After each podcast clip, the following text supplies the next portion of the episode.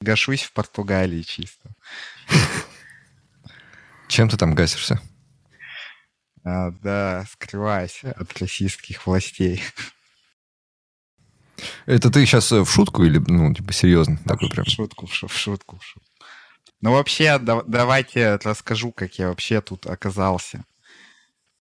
Давай, давай. В далеком 2019 году а, я работал в фонде борьбы с коррупцией. Фронтенд. А, кстати, они сейчас признанные, да, экстремистской организацией? Да. Да? Да, ну нет, тогда они легально работали. Все, я там угу. даже официально трудоустроен был. Вот. Работал себе, работал. Вот год поработал, уволился. Вот. Ну и думал, все, как бы, на этом моя история с ФБК закончилась. Подожди, а что, то есть, типа, это, это была прям такая работа, на которую ты на HeadHunter находишь вакансию, приходишь работать, типа, программистом, вот так? На мой круг я ее нашел. Угу. Да, нашел. Да, да, да. Нормально платили? Да, было такое коротенькое собеседование. Вот, мне там почти сразу офер сделали, и все. Вот. А у них до меня вообще фронтендеров не было, и вообще особо программистов. Э, там все делали волонтеры, в основном за бесплатно. Вот. Угу. Я, ну, там был я, еще несколько бэкендеров было, вот, и DevOps. Вот, поработал я там спокойненько, вот, э, потом уволился. Ну, и думал, как бы, э, не думал я, что это повлияет как-то на мою будущую жизнь. Вот. А потом мне, получается, летом, вот предыдущим, в августе поступил звонок от Следственного комитета. Wow. С приглашением на допрос а, по делу о мошенничестве, о мошенничестве. Я думаю, вы слышали, это вот дело сейчас обсуждается, это то, что конечно, там ячейки конечно. Навального, короче, выкладывают. Это вот это угу. дело, вот. И я по нему выступал в роли свидетеля. Вот. Мне ФБК дали адвоката, я сходил на допрос. Но там проблема была в том, что а, мне, получается, 26 лет на тот момент было, а у меня день рождения 31 августа. А на допрос меня так. вызвали где-то августа там 10 -го. То есть мне до конца моей воинской обязанности оставалось там буквально 20 дней. Вот, и я боялся, что меня прям с допроса увезут прям в армию, потому что такие случаи... На новую были. землю. Да, то есть не, не так, что я приду на допрос, и мне скажут, а, типа, чувак, ты там через неделю должен куда-то прийти. То есть меня прям оттуда увезут прямо в армию. И это вроде mm-hmm. даже законно будет. Вот, вот этого я больше всего боялся. А, взял, короче, отпуск на работе, сказал, сорян, работать пока не могу. Вот. А, Возможно, сходил... ближайший год. да. Сходил на допрос. А, ну, допрос прошел в целом нормально, вот. Ну, я уже тогда понял, что жить я в России не, не буду, вот. Потому что... Большая бутылка-то была? Что? Большая бутылка была? Ну, вообще нет. Вообще нет. Приемлемая, да? Я, же в роли свидетеля был. Вот. То есть, э, ну, вы же знаете, что сегодня ты свидетель, завтра ты ты обвиняемый, послезавтра ты в тюрьме. Вот. Ну и дотерпел я до 27 лет, а, сразу пошел, сделал прописку в квартире, пошел, сделал загран, сделал визу в Венгрию и улетел. 10 декабря. Ну, а тебе там не грозили? То есть, э, опасение с армией не оправдалось? Ты там да не нет, э, я не то, чтобы там, во-первых, какую-то инфу знал. То есть угу. я же обычным фронтендером был. Мне даже часто макеты-то приходили с этими заглушечными текстами. То есть я там даже текстов-то не знал, которые там будут в каких-то проектах и так далее. Вот. Поэтому я не то чтобы сильно боялся, но береженого береженого uh-huh. Бог бережет, короче. Вот. И Поэтому как только так сразу я и улетел. Вот, 10 э, декабря я улетел. Это вот был первый мой вылет э, в жизни за границу вообще. Потому что Ого. А, была такая ситуация, то, что я когда учился в универе, вот, э, я учился в Екатеринбурге в железнодорожном универе. Вот, я думал, что я бомжом буду. И типа мне загран не нужен будет. Вот. Типа, а зачем мне его делать, если у меня денег не будет, там, куда-то слетать, что там зарплата, там, дай бог, 40 тысяч будет. Вот. На это особо никуда не слетаешь. Вот. А потом внезапно так случилось, что я стал программистом, и универ я уже бросил. Вот. И уже загран я не мог делать. Вот, потому что военники... Ну, потому что... У нас в этом плане это смешная история была. Мы, когда только война началась, а, мы были в панике. Мы думали, что все, пиздец, сейчас всех заберут в армию, всех посадят. Всех... Ну, они, наверное, так и сделают, но, как выяснилось, не так быстро. А вот и в эти первые дни думалось, что оно будет завтра. И мы такие, типа, надо валить. И я пишу Теме, и он такой, у меня нет заграна. Я его только начал делать. И я такой, а, когда начал делать? Он такой, сейчас. Я такой, господи, ну какой же ты долбоеб. Ну, технически у меня есть до 29 марта. Ну, тебя с ним никуда не пустят. Еще 10 дней, да. Ну, типа, просто самое... Вот в эти дни, когда все были уверены, что надо валить и срочно, самые смешные люди были люди без заграна. Это типа... Да-да-да. Да, это вот еще раз говорит о том, что, знаешь, когда ты что-то планируешь, я просто вспомнил вот это 10 лет назад, 2012 год, когда я делаю загран на 10 лет, я такой, ну, 10 лет, через 10 лет... Это бесконечно. Через 10 лет все нормально будет. И вот ты такой, блин, это же было 10 лет назад. Теперь мне он нужен. Да. Ну, я на 10 лет вперед точно сейчас ничего планировать не буду. Потому что, ну, типа, жизнь, она почему-то не идет одинаково, да? Кто-то я уже даже на следующий день решает. перестал планировать что-то. а ты что... в, Португалии же сейчас, да? Да, я в Лиссабоне в отеле ищу квартиру. Да, если кто-то из наших зрителей сдает вдруг свою хату в Португалии, вот. А, а работаешь в злых марсианах, да? Да, я сейчас расскажу, как я сюда вообще попал. А, вот, получается, я в Будапешт прилетел на три месяца, получается. У меня виза с 10 декабря по 20 марта. Вот. Э, но квартира у меня арендована там была до 5 марта, и билеты обратные куплены до 5 марта. Вот. Э, началась война, и я такой сижу, а что делать? Я как бы в теории мог э, сделать визу на год себе в Венгрии, потому что ее можно де- делать, находясь в Венгрии, если есть уважительная причина. А там уважительная причина была то, что я улететь не могу в Россию, потому что все полеты отменили. Вот. Но там это такой сложный процесс, и я хотел лететь в Турцию, я купил билет в Турцию уже, и на следующий день пишут э, с работы, э, мы открыли офис в Лиссабоне, у кого есть шенген, летите туда. Вот, я сдал билет в Турцию, купил билет в Лиссабон и прилетел сюда. Вот. А шенген у меня до 20 марта. И я такой, ну, как бы спрашиваю, а что делать? У меня шенген кончится, визовый режим нарушать мне не хочется, потому что потом хрен визу куда получишь. Я звоню в миграционную службу местную, и мне говорят, ты можешь тут жить до 30 июня вообще без проблем. У нас такой закон есть. Вот. Все, кто сюда влетели... Это где, в Португалии? Э, да, да, да. Только нельзя вылетать отсюда. И то есть ты спокойно тут живешь до 30 июня. Вот. Я такой, у, нас, у нас такой же закон, кажется. Мне, думаю, везет, везет и везет. Вот. Ну, то есть, потому что пока все эти процессы идут, пока меня устроят и так далее, это как бы много времени. Но сейчас, э, получается, с 1 апреля я уже буду португальский работяга. Вот. Uh-huh. Уже контракт подписал с португальской компанией.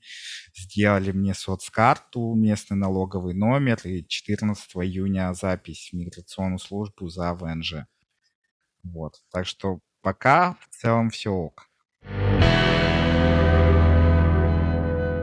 Была такая, короче, ситуация. А, я работал на Московской галере, вот, там уже очень жестко стали зарплату задерживать, mm-hmm. вот, и я э, в это время проходил этапы найма а, в э, «Злых марсиан», вот, и, короче, я сделал тестовое, и ситник от, отклонил, и отклонил по причине, э, что я недостаточно перфекционист.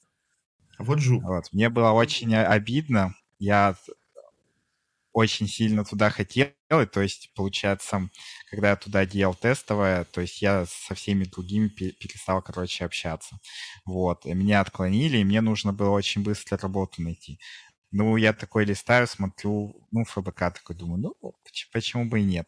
Вот, вот написал им, сказал, столько денег хочу, они говорят, все окей. Мы там пообщались, буквально там полчаса собеседования было, и офер мне сразу сделали, и все. Я тогда пришел. Получается, вот из-за злых марсиан, по сути, попал в ФБК, а потом вернулся. Вопрос, окей. То есть, если ты такой просто это случайно попал, поработал это? Да, как сказать, мне вообще было плевать. Я просто пошел. Я вообще ни в коем случае не жалею, что я там работал. Uh-huh. И если сейчас бы можно было там время отмотать, я бы также пошел туда работать. Вообще спокойно работал. Были там, конечно, у меня конфликты и много. Ну, э, скажу просто такую вещь, что я бы не хотел, чтобы ФБК было у власти в России. Вот. Что... Потому что я видел, мне кажется, лучше не, не будет. Вот. Ну ладно, Но... уж рассказывай, что там, что ты там видел. Ну, если что, вырежете потом. Ну, вот. если а, что. Там очень, э, скажем так, э, неорганизованный был IT-отдел. А учитывая то, что, ну, вот в наши годы IT это, по сути, ну, вот для таких каких-то политических компаний, ну, IT это очень важный сектор. Потому что все в интернете, и быть слабым в IT — это значит быть слабым вообще. Вот. Вы думаете, как эти пароли-то сливаются? Я оттуда уволился, у меня через год или сколько там времени все доступы остались. Я мог э, зайти в Task Tracker, я мог зайти в GitLab, мог зайти все посмотреть, что там происходит. Никто не озаботился тем, чтобы забрать у меня доступ. Потом а, приемка проекта. То есть вот сейчас ты делаешь проект, ты спрашиваешь, кто отвечает за то, чтобы принять проект. И никто не знает. И проект может там месяц где-то там валяться, грубо говоря. А потом оказывается... Э, и потом стали все говорить. Ответственная за проекты — это Варя. Сейчас скажу, кто такая Варя. Варя — это человек, который, ну, там, типа арт-директор, но не IT, арт-директор, а вот для мероприятий, там какие-то там, ну, вот листовки сделать и так далее, вот это вот все. И она почему-то принимала проекты. Непонятно по какой причине. Меня заставляли делать Pixel Perfect, никто не объяснял, никто не мог объяснить зачем. И знаете, что мне сказать? Делаем Pixel Perfect, чтобы у людей был вау-эффект. Ну, то есть люди даже не понимают, что вау-эффекта от Pixel Perfect верстки не будет. Мы просто потратим на это больше времени, непонятно с какой целью. Вот. А Варя за все это отвечала, потому что э, она там хорошо знакома с Иваном Ждановым, что в моем э, что в моих глазах это обычное кумовство. Uh-huh. Вот. Потом я делал сайт, который э, делал сайт, после которого мне было указание, чтобы сделать сайт так, чтобы, не дай бог, кто-то понял, что этот сайт делала ФБК. То есть как бы сайт обманочка, якобы не от нас, но от нас. Ну, то есть почему? Где вот эта грань, где мы можем врать, да, а где мы врать не можем? То есть, ну, э, чем это э, лучше текущей власти? Вот кумовство э, этих, скажем так, квалифицированных кадров нет. За приемку отвечает человек, который, ну, особо вообще там не айтишник, который там, э, ну, не понимает, вообще, как там принимать проект. То есть э, мне приходят с задачами, что у нас в рамочке расстояние между штрихами неправильное. Вот. Проекты не выкладываются, не деплоятся кучу времени. Данные потом сливаются. Вот, то, а это IT-отдел. То есть если люди не могут организовать IT-отдел, как они организуют управление страной? Я вот Если даже у них вот на таком сделаю, маленькой, маленькой теме. Прояснить положение вещей. Почему ответ на кто, если не Путин, кто угодно, валидный в целом? Угу. Что даже если придет человек, который еще больше не прав, или еще хуже, как менеджер, в отличие от Путина, у него не будет настолько э, большой э, как, закрепленности во власти. То есть ему, чтобы стать новым бессменным человеком, надо будет очень много всего сделать. И если придет ну, кто-то да. другой и будет плохо управлять, mm-hmm. он же потом просто проебет на выборах а у него не будет еще ресурсов, чтобы... Ну вот да, у нас есть такая ловушка эта мысленная, да, что мы всегда думаем, что вот человек должен прийти, и если он уйдет после того, как он пришел, если он облажается и уйдет, то все опять начнется сначала. То есть он разрушит все. А типа система же, она так выстраивается. Вот кто-то пришел, что-то сделал, поработал чуть-чуть, ушел, и типа на, и оно продолжает делаться, делаться, и чтобы вот именно формировалась система, а не привязанность к личному личности. И поэтому, когда мы говорим, блин, ну, не, ФБК плохо организован э, отдел, значит, Путин должен остаться. Вот такая начинает сразу в голове, типа, знаешь, быть. Ну, типа, нет, не должен. Да, ФБК отстой, но, мы да. будем их ругать, Окей, а, они да, нам не нравятся, но, типа, нам нужна смена власти вот в любом случае. Да я их причем даже не хочу ругать-то, то есть, потому что, ну, я лично сделал э, несколько сайтов, не буду называть их, которые реально многим людям помогли. Вот э, расследования неплохие. Вот, то есть я не говорю, что типа вообще фул говно, до свидания. Вот, есть много положительных моментов, но есть моменты вот эти непонятные, типа кумовства вот этого, что там на должностях сидят люди, которые там сидеть не должны. Вот, кстати, я бы хотел об этом поговорить, вот. о кумовстве как таковом. Вот смотрите, вот я президент. Так. И я такой, типа, а, фигак своего другана сделал министром. Угу. Как бы пиздец, да? При этом у вас любой да. президент в демократической стране, да. любой президент приходит, как это называется, со своей командой. Со своей командой. С людьми, с которыми он работает. Кто они? Они его друзья. Либо они его, там, типа, коллеги. Ну вот демократы приходят, пришел Байден, все, сразу вообще полностью демократская верхушка с ним пришла. И братаны, вот они, типа, угу. э, вместе. Это у Зеленского его партия, его друзья все, и это нормально, это не кумовство. Ну, когда мы говорим про кумовство, мы говорим вот про это, что, типа, ты ничего не умеешь, но тебе нужно местечко, да, тебе да, надо да, жизнь да. пристроить. Угу. Именно Садись. то, что э, человек, который, скажем так, не соответствует своей должности, на ней находится. А вот, если у тебя свой бизнес? Ну, вот смотри, вот у нас, да, вот мы здесь все собрались, э, компания друзей. Да. Кумовство? Нихуя не кумовство. Каждый, блядь, охуенный профессионал. А то, что у нас, э, типа, люди, которых мы нанимаем, угу. Мы такие, ну, нам надо как- как-то куда-то пристроить братанов, хотя с работой они будут справляться. Это уже кумовство или еще не кумовство? Кумовство. Типа, ну, они справляются, они соответствуют своим Нет, ну, я считаю, что если справляются, это не кумовство. Тут для меня именно имеет э, место быть, что вот именно профессионализм. Если ну, если бы они не справлялись, мы бы их не швырнули. Должности, но на ней сидит то он на ней не должен быть. Видишь, у нас вот, вот мы их привели, своих братанов, чтобы типа вот им помочь. Ага. И, допустим, они начали не справляться. Мы бы их не вышвырнули. Мы такие, ну, блин, ну, ладно, делай. Что-нибудь придумаем, как-нибудь ага, найдем ага. тебе кого-нибудь. Да, мы бы не уволили. Вот это уже было бы кумовство. Это уже плохое кумовство. Но это наш бизнес. Типа... Ну, а, он начнет идти Пока он только для нас, пока он как-то вот... Да, есть где-то сферы, где это может быть проблемой. И я видел, как это становилось проблемами. Да. Но, видишь, вот в плане ФБК, не знаю, что там, чего, как э, мне тоже не очень нравилось э, думать о них как о политической силе. Всегда. Я, вот на их, как, в плане, как это медиа расследовательское, потому что лучше расследовательского медиа, наверное, у нас не было. И не знаю, когда будет. В этом плане, да. Как политическая сила, не знаю. Но сейчас, блин... Ну, а как политическая сила Навальный прямо хороший в дебатах и во всей mm-hmm. этой херне, в агитации. Типа у него все это работает. Они выборы, где могли, выигрывали. Типа, вот эту политическую работу они неплохо делали, когда надо было. Просто понимаешь, вот этот разговор хочется вести в контексте, когда ты реально выбираешь, кого, за кого бы проголосовать, mm-hmm. кто бы, кому бы ты доверил возглавить, да. Ну вот знаете, я вам могу Текущая, конечно, ситуация, сказать, конечно, вообще. Иногда я вот не понимаю, как вот Навальный связался со своей командой. Вот. Может, я чего-то не знаю, но сам Навальный ну, выглядит э, намного лучше остальных. Вот, и я не, не знаю, как он связался. Такой есть, да. Ну, плюс он же еще... что вот он как бы, знаете, та тащит все на себе, а остальные так что там как будто подмазались, как будто он им что-то должен, и они с ним как бы тусят, потому что он им что-то должен. Вот для меня это как так выглядит. А что, ты его видел, да? Встречался? Нет, я только с Иваном Ждановым по телефону говорил. Mm. Он меня спрашивал, почему я не хочу Pixel Perfect верстку делать.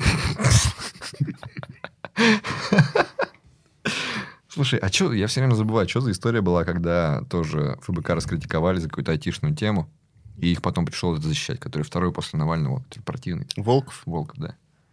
Говорит, нет, Ой, ложь, не было такого. Волков, о. Поразительно репутация у человека. Человек, который никому не нравится. Это, это просто жесть. Я вот сейчас, я дословно не помню, как это было. Попытаюсь рассказать. Короче, а, скажем так, там чел э, вырулил такую одну айтишную сложную ситуацию, вот, причем он ее выруливал, насколько я помню, ночью, в свое свободное время, и, короче, вместо э, того, чтобы э, сказать спасибо, Волков сказал что-то в стиле, чтобы такого больше не повторялось. Что типа такое. Кошмар. А, а когда я сказал, что я не хочу Pixel Perfect верстку делать, потому что в этом абсолютно нет никакого смысла, он сказал, у меня возникают вопросы в твоей профпригодности. Ох ты ж. А, вот если кто-то сейчас подумает, что это мы тут такие сидим, ругаем ФБК, Волкова, Жданова и всех, всю их команду, когда типа вот надо ругать-то других. Мне кажется, это хороший пример того, как на самом деле люди должны говорить о своих политиках. Ну, типа политика... Ну, я просто говорю правду. Если они, если они, скажем так, свои оценки. Их говорю, надо критиковать. Как было. Вот. Да. Да, ну, их как бы и не хочет, я же говорю, то есть э, я не говорю, что это вообще там говнари какие-то. Много хороших вещей делают. Вот. То есть э, вполне, скажем так, много достойных вещей, но есть как бы вот и такие проблемы. Чтобы у людей, знаете, не было какого-то идеализированного образа. В целом, именно вот, да, этот поинт и неследование ему привели нас туда, где мы, блядь, да. находимся. Что когда приходит президент, который реально исправляет положение, по крайней мере, снаружи, угу. его заслуга не его, понятно, до Путина хуево, после Путина период стабильности был, 90-е кончились и так далее. И все такие, блядь, все, он идеален. Не ругаем его. Он хороший, он исправил проблему. Угу. Ругать и, нельзя. И как... вот такое мышление, что нельзя ругать, потому что хороший, оно привело нас туда, где мы есть, вот в совокупности. Да, должно быть критическое мышление все равно. То есть как бы нужно разбираться, не нужно вот там всему верить, что тебе там сказали. Нужно как-то подразобраться. Я еще и внедрился. А самое забавное, что до ФБК вот я работал на московской галере, а до этой галеры я работал в жесткой пропутинской компании. Ну, то есть она была не, не, не... То есть официально она отношения к государству-то не имеет. То есть просто компания, которая торговлей называется, это такой а, типа российский Алиэкспресс, грубо говоря, mm-hmm. который в Екатеринбурге. Но, ну, вы же понимаете, что любой большой бизнес, а это очень большой бизнес, но он будет под политикой. Вот, потому что либо у тебя его не будет. Вот. И получается, вот это вообще была первая моя работа. И в конце собеса мне сделали офер сразу и сказали, а, у нас по утрам гимн. Я сначала подумал, что... Я сначала подумал, знаете, что типа гимн вот этой компании. Типа думаю, ну, скажем так, поднимают, грубо говоря, заинтересованность персонала. Типа, в вели- великой цель. Вот, прихожу, короче, а там российский гимн России играет. Вот, то есть ты приезжаешь туда на автобусе, э, ну, то есть там автобусы служебные по всему городу ездят, туда возят, вот. И, то есть, там где-то в 9 они приезжают, рабочий день в 10 утра. Все, гимн, все встают, все, стоим, гимн, все, начинаем работать. Была очень забавная ситуация. Там э, такие стулья с очень высокими спинками. я под гимн, короче, стоял вот так, а, опершись на ту спинку. Вот. И, короче, стоял это где-то несколько месяцев. А потом босс ко мне подходит такой, уводит меня в темную комнату и говорит, слушай, если ты продолжишь так стоять под гимн, будут проблемы и у тебя, и у меня. Я так, ок, понял. Но я знал, что я всегда играю по правилам игры. Вот. Я знал, есть такие правила, надо стоять, буду стоять вот так. Вот, чтобы проблем ни у кого не было. Ну, потом стоял вот так. А там вообще столько жести всегда было. То есть, знаете, ты... Но было очень весело работать. То есть ты каждый день как будто в реалити-шоу приходишь. И ты не знаешь, что в этот раз. Вот, например, приходишь, да, всем... Там типа актовый зал есть. И говорят, так, спускаемся в актовый зал. Приходим. Сегодня слушаем полтора часа церковный хор стоим, слушаем церковный хор. Потом, э, короче, был у меня, знаете, такой э, миф о программистах, когда я только начинал. То есть, потому что я думал, что типа это интеллектуальная работа, и программисты, они там какие-то сверхумные, все дела. Вот. Оказалось, что не так, конечно же. Э, приезжал туда Владимир Соловьев с выступлением. Всех, кто пришел не в белой рубашке, выгнали домой. Только все в белой, белая рубашка, брюки. Вот. Он там вышел и рассказывал, короче, что-то в стиле. Да мы, русские, там, сверхлюди, все дела, они там на, зап на Западе грязь, вообще мы там такими никогда вообще не станем. Ну, вот такая то, что ну, у нас особый путь. Вот. Думаю, все знают эту тему. Вот. И вот челы, с которыми я вот в команде работал, типа общался, там на обед ходил, я такой иду, хочу сказать, типа, да, типа, ну и кал. А челы говорят, блин, вообще прикольный дядька, вообще все правильно сказал. Я такой, типа, понял, я, я ошибался программистах. Вы такие же, вы ничем не лучше там других людей. Вот. Потом, а, короче, был... Представля... Представьте ситуацию. Не, не из комедии, а из реальной жизни. Вот представьте, вы заходите в офис на работу, открываете Slack, чат General, а там вопрос. Вы верите в Бога?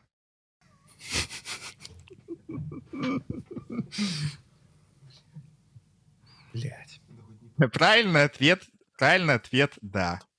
Вот, потому что если ты нажимаешь «нет», потом с тобой могут начаться беседы с вопросом «слушай, а почему ты не веришь в Бога?» Я когда-то тоже не верил, а потом вот это вот это случилось, и поверил. И ты такой думаешь... То есть там типа в каком-то смысле увольняли и боролись с неверными, да, в этой компании?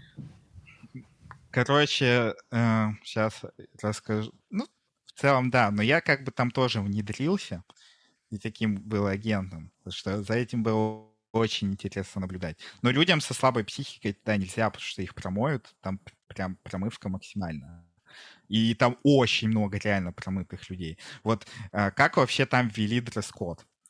Э, шла девочка там, э, ну, знаете, вот бывают рваные джинсы, а бывают такие, ну, рваные с перебором. Вот, она Знаю. шла вот в таких джинсах, рваных с перебором, и вот идет к собственной компании, и увидел ее. Он посмотрел на ее джинсы. Ну, я-то лично не знаю, ты мне рассказывай. Вот. И он ей, короче, джинсы дорвал, и уволил ее, и ввел дресс-код, короче. Он там такой, знаете, а, босс Екатеринбурга, там ездит на Роллс-Ройсе, все дела. Mm-hmm. Компания очень огромная, там, по-моему, сейчас 20 тысяч сотрудников. Вот.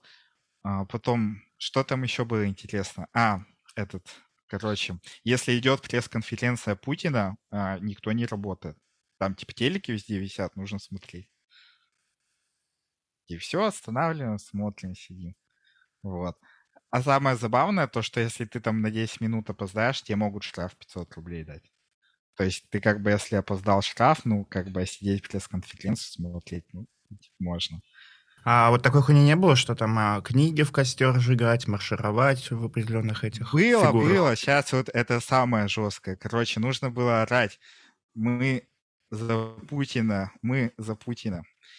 В актовом зале. И были надсмотрщики, которые проверяли твою заинтересованность в этом. Вот. И, а самое забавное, этих надсмотрщиков никто не ставил. Это были люди, которые сами это придумали и сами стали этим заниматься. И потом это как бы стало иметь такой полноценный характер. То есть проходит какое-то политическое мероприятие, где нужно орать типа либо мы за Путина, либо орать, что мы там за какого-нибудь губернатора Екатеринбургского. Вот. И надсмотрщики, а никто не знает, кто именно надсмотрщик. У них нет каких-то там, знаете, выделяющих признаков. Вот. Если ты, допустим, решил, что ты вне политики и решил сидеть в телефоне в это время, к тебе подходит надсмотрщик и объясняет, что ты не вне политики. И штраф дают не тебе, а спрашивают из какого-то отдела, кто твой руководитель. И штраф дают руководителю. Вот.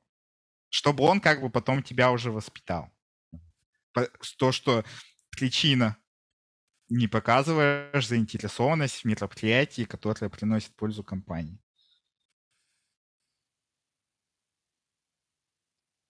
Потом этот, короче, был. Я просто а, все это... Центр. Так. Вы это знаете, я э, когда Биби рассказываю, многие думают, что я придумал это, типа рофлю что-то сижу, а это я ничего не придумал. Короче, открылся Ельцин-центр, когда в ЕКБ. Там такой, типа, скандальный этот был видос, в котором показывали типа то, что Ельцин супер крутой.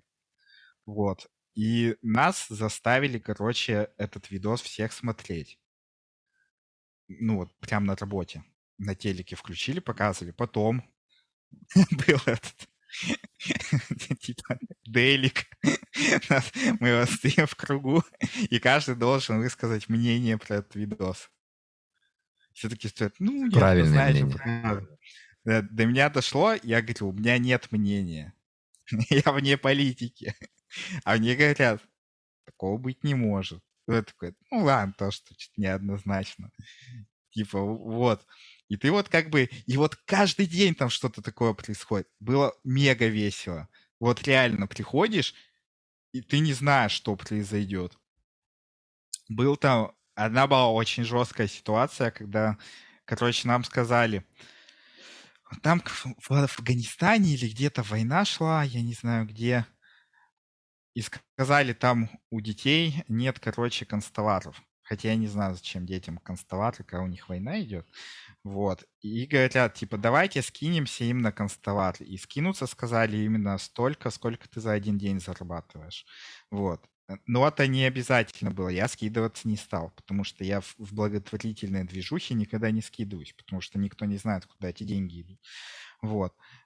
И сказали то, что мы за, закупим на эти деньги констоваров, привезем афганским детям, видосики запишем, все дела. Вот. И соберем вас в актовом зале, видосик покажем. Типа, как всегда, мои коллеги-программисты скинулись которых я считал умнее остальных. Вот. И что в итоге? Проходит какое-то время, нас вызывают в актовый зал и показывают видос, как а, в Сирию на самолетах отправили кондиционеры и телеки плазменные. Были храбрые люди, которые задали вопрос, что там с афганскими людьми, детьми. Сказали, ну, будет другой видос. Это мы за свой счет делали. А другого видоса не было. Я просто представлял, как Умберто Эко бегает с красными флажками между всеми вами в этот момент. Типа, ребята, что-то не то творится, обратите Ваня, внимание. Ваня И в какой момент ты говоришь, ты понял, что тебе надо уезжать из России? Ну вот тогда и понял, это же первая моя работа была.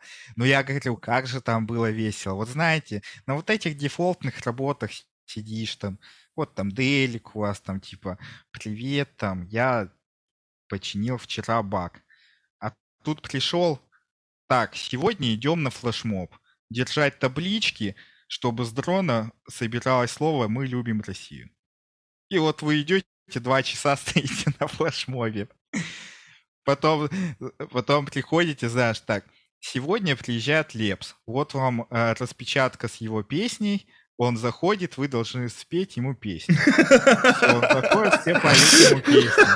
А, а самый лучший день, там, вот, и типа Лев заходит, ой, я вас так люблю, все дела.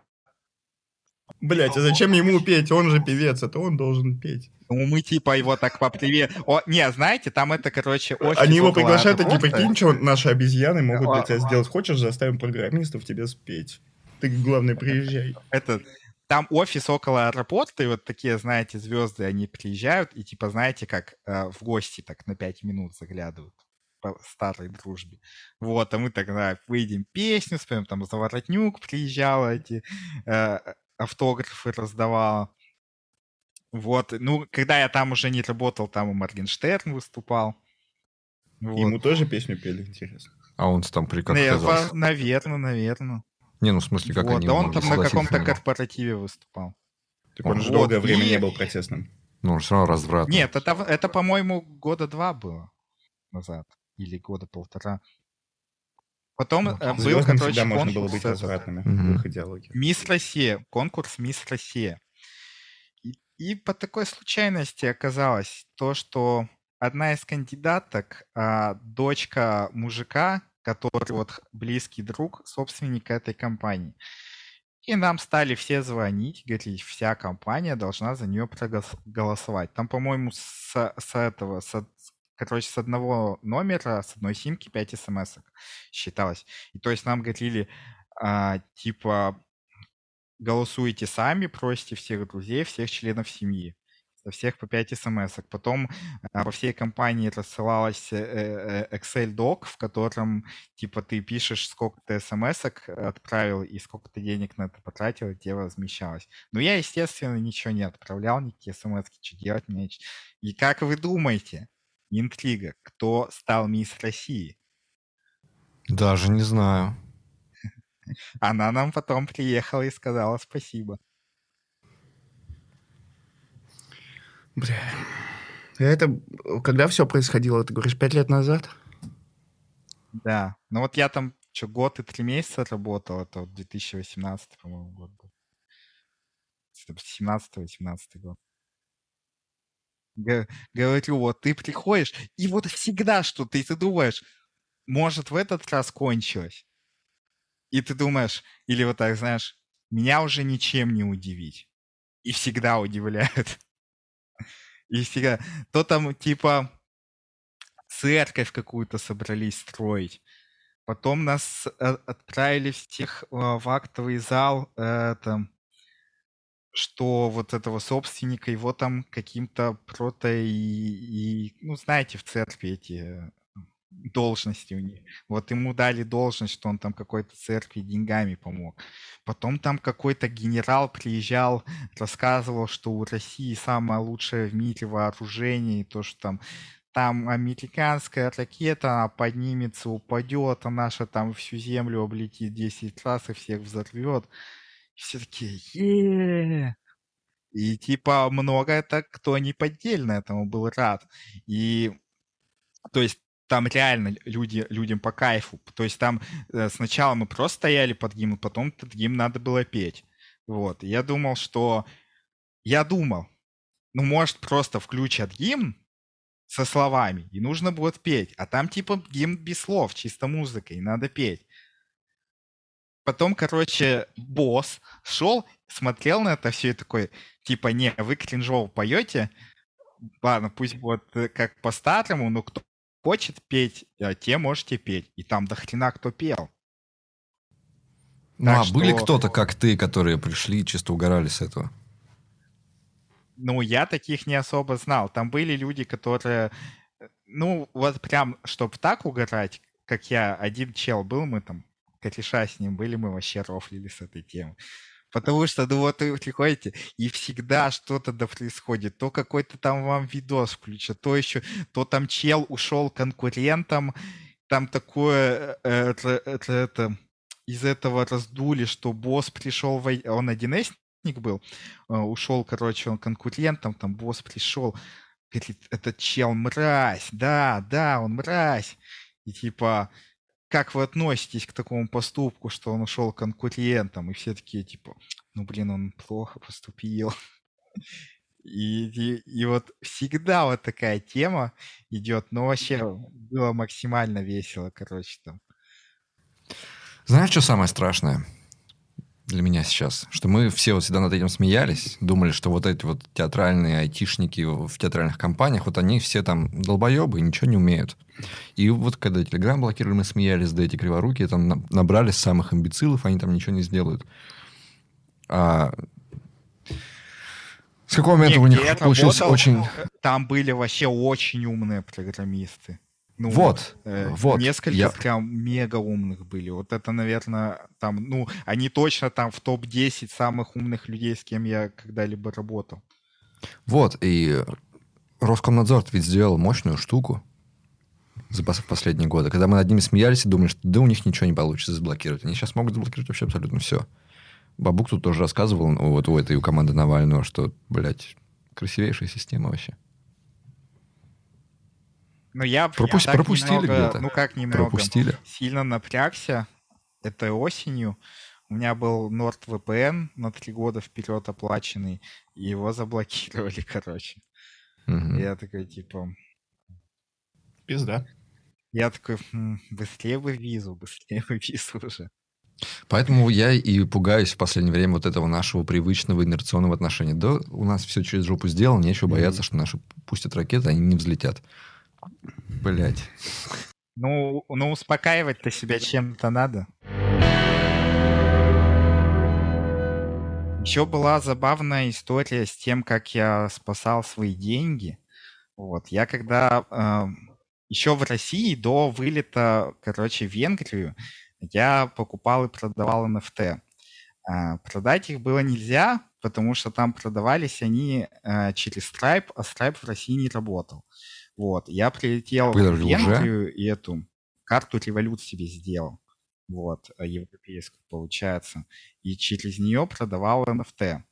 Вот, а потом, потом в итоге эта карта-то меня и спасла. Все деньги я туда и вывел.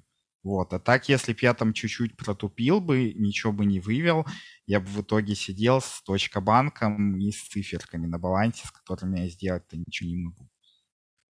А мне знакомые да, еще говорили, типа, да ты не торопись, не переводи, там сейчас курс еще подлетит, там потом выйдешь. Я говорю, не-не-не-не-не, не-не-не. Вот, и там буквально там за день, что ли, до всех там блокировок я все вывел в револют и все. Слушай, а Revolut же тоже был отчет русских, не? Не знаю, ну там э, владельцы русские. так что, надеюсь, не заблочат. Но мне ни, ни, ничего на почту не приходило. Вот. Потому что ну, Вайс, там... видишь, всех поблочил нахер. Типа, да. э, есть те, кто перестал выдавать карты, а есть те, кто просто блокирует. Там этот PNR, PayPal, все такие пошли в жопу. Ну, вообще, а, у Революта что очень круто, то, что тебе, чтобы эту карту сделать, нужно скинуть фотку заграна, фотку визы и все. То есть у тебя виртуальная карта после апрува доков будет, а аппрув доков за 10 минут. Вот. И физическую карту тебе через два дня привозят. Клево, клево. Да. Ну как там сейчас в Португалии тебя? А, да, в целом все нормально, но есть один такой момент под названием продажа наркотиков на улицах.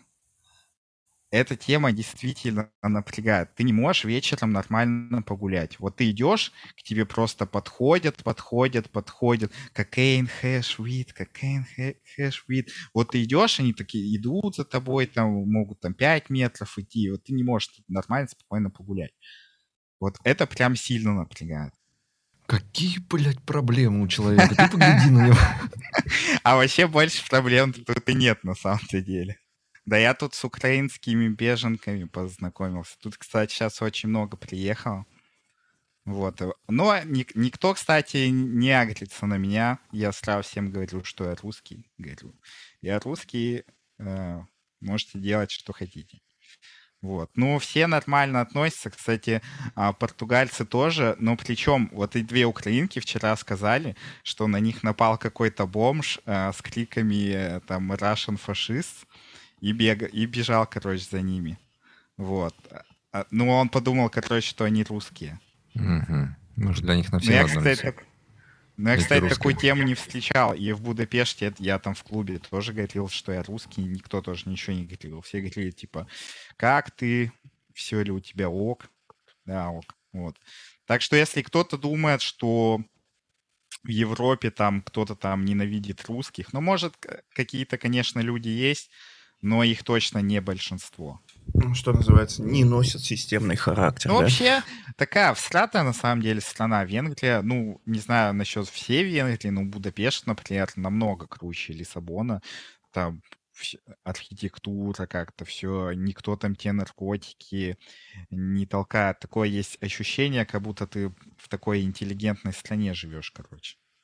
Ты ходишь, все, все такие, скажем так, а, строгие. Единственное, в чем там была проблема, там люди ссут на улицах постоянно, это вообще напрягает. Вот там в центре идешь по улице, то есть она вот так под углом идет, этот угол настолько обоссанный, что там воняет мочой, а, хотя это центр города. Ты, ты понимаешь, что ты говоришь про это людям из Иванова? Блядь, я и тоже такой, русский переехал в Европу и такой жалуется. Тут, блядь, наркотики толкают. Тут там суд. В смысле? Вот так, и говно с собаками не убирают в Венгрии. А ты из какого города говоришь, там что-то на К? Я из Екатеринбурга. А, сам я а. из Кунгура. Я, получается, вот родился в Кунгуре. Вот в Кунгуре убирают за говно с собаками? Я не знаю, я раз в год е- езжу туда. И из дома стараюсь не выходить. У меня депрессия, там, такой маленький помирающий город. Вот. У меня там просто дом у родителей, они-то как бы там сидят, никуда не хотят а, ездить. Вот. Ну, я тут чисто к ним туда езжу. Если бы их там не было, то я ни за что не поехал. Потому что я когда там с поезда выхожу, у меня депрессия сразу начинается. Я там больше двух дней не могу находиться. Вот. А в ЕКБ очень круто. ЕКБ вообще очень крутой город. Э, там, это там центральная улица, улица Малышева, да, по-моему? Да. А в Кунгуре, короче, есть улица Свободы, и на этой улице тюрьма. И это в центре города, короче. Да, у нас в городе тоже есть улица Свободы в самом стрёмном районе города. Вот это главная улица. Ну, через всю сортировку идет улица Свободы. А, -а, это улица Свободы называется? Да. Ну, клевая улица. Хорошо. Кстати, в этом есть. В Кунгуре есть такая достопримечательность. Кунгурская ледяная пещера называется. Туда даже с других стран люди летают. Вот можете слетать, сходить. Ну, я там два раза был. Да слушай, да, надо вообще составить хороший списочек, чего посмотреть в России. Да, то скоро Россию закроют, вот только Россия останется смотреть. Ну, я, кстати, вот поэтому в Россию-то и не хотел возвращаться, потому что я боялся, что я в нее вернусь и вылететь не смогу. А так-то у меня были большие планы. Я хотел прилететь в Россию, там, э, в Екатеринбург, начать работать над своим брендом одежды, вот, потом прилететь к вам на подкаст, э, пожить в Москве и потихоньку начать делать визу в Венгрию, и потом там где-то летом обратно улететь. Ну, слушай, братан, у нас у всех были большие планы, у нас тоже было много планов. Да, да, у всех было много планов, вот. И приходится их немножко корректировать. Вот так вот и э, очутился здесь. Единственное, что тут, короче, есть такая тема, что дорогие, хорошие квартиры – а, там нужно, короче, чтобы въехать, нужно заплатить 4 платежа. Вот, и там квартиры, там полторы тысячи евро, там 1700 евро, и тебе, ну, по сути, чтобы просто заехать, нужно где-то лям рублей отдать. А, а что просто в отеле не живет с тебя? Да, я не знаю, не очень. Заебись же. Особенно, если хороший отель найти. У меня этот не, вот где я живу, нехороший отель. У него главное высокие оценки, но я не знаю, за что эти высокие оценки. Тут нет даже зубной пасты. Я такое вообще первый раз вижу, что в отеле нет зубной пасты. Здесь этот, постоянно электричество отключается, и нужно звонить и говорить, сделайте электричество лифт э, раза три уже сломался. Он доезжает до последнего этажа, спускается вниз. Доезжает до последнего этажа, спускается Бля, братан, да тебе только посочувствовать можно. Очень тебе сочувствовать, И знаете, сколько я плачу? 58 евро за ночь. Господи, это сколько сейчас? 5 тысяч рублей? Ну, это миллион пять рублей. Ну, короче, 10, 10 тысяч рублей ночь. Ты, ты чем недоволен? Я вот в эти выходные еду, короче, в наш Ивановский отель почилить. Ну, там бассейн есть, вся фигня, и типа те же 10 тысяч рублей за ночь буду платить. У меня нет бассейна. Ну, что ты лох. Но, короче... Океан, блядь.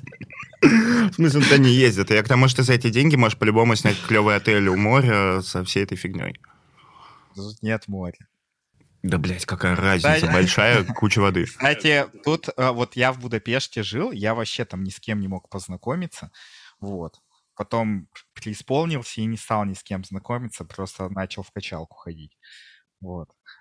А здесь я уже с кучей людей познакомился и даже могу выбирать, с кем мне там ходить гулять. Вот. Не знаю, на самом деле, как это работает. Может быть, так вот и хорошо произошло то, что я в Будапеште ни с кем и не познакомился особо, то, что у меня там никаких социальных связей не появилось, вот, и нечего было разрывать. Ну, а тут уже много с кем познакомился, и есть там с кем гулять, тусоваться. Ну, типа с местными или просто на, на приехало людей русскоязычных? Ну, а, у, две украинки, две русские и один русский чувак. Ну, те русские две, у одной, одна тут 8 лет уже живет, у нее гражданство, родителями живет, вторая тут 5 лет живет. Ну, а у тебя какой план вообще? Ты хочешь там э, и оставаться где-то в Европе, в Португалии? Ну, вообще здесь, получается, 5 лет нужно прожить, и можно гражданство получить. Я смотрел ваш выпуск э, с Антоном Назаровым. Вот. Угу. Вы там обсуждали про э, безопасность жизни в Европе. И вы говорили то, что вы в Европе не жили и не знаю, не можете как бы по факту сказать, э, безопаснее тут жить или нет. Вот э, для примера, я в Будапеште жил в квартире, и у меня входная дверь стеклянная была. Да. Вот как, знаете, как э, двери на балкон, короче. Вот у меня была входная такая дверь в квартиру. И мне не было страшно. Вот. Там... Охрень. Ну, слушай, это Э, у меня реально отзывается, потому что я помню, когда я был маленький, и у нас была обычная дверь, обычная деревянная, знаете, старые mm-hmm. двери. Ну, типа раньше у всех были тоже обычные двери, никто ничего не боялся, и замки там были, чтобы понесшие, и замка нет. А потом почему-то стало, э, ну, знаешь, много всякого. И выносили постоянно квартиры, и врывались. Там, ну, Фурманов, 90-е. Угу. Дерьмонько было. И поэтому прямо, когда поставили железную дверь, такую прям стальную, здоровую приварили, да, да, и вот стали все их ставить. Да, да.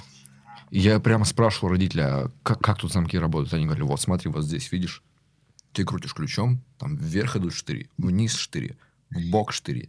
И здесь еще, чтобы если а, они будут снимать петли, воры какие-нибудь или бандиты. Там еще на специальных креплениях держат, короче, все, мы в крепости.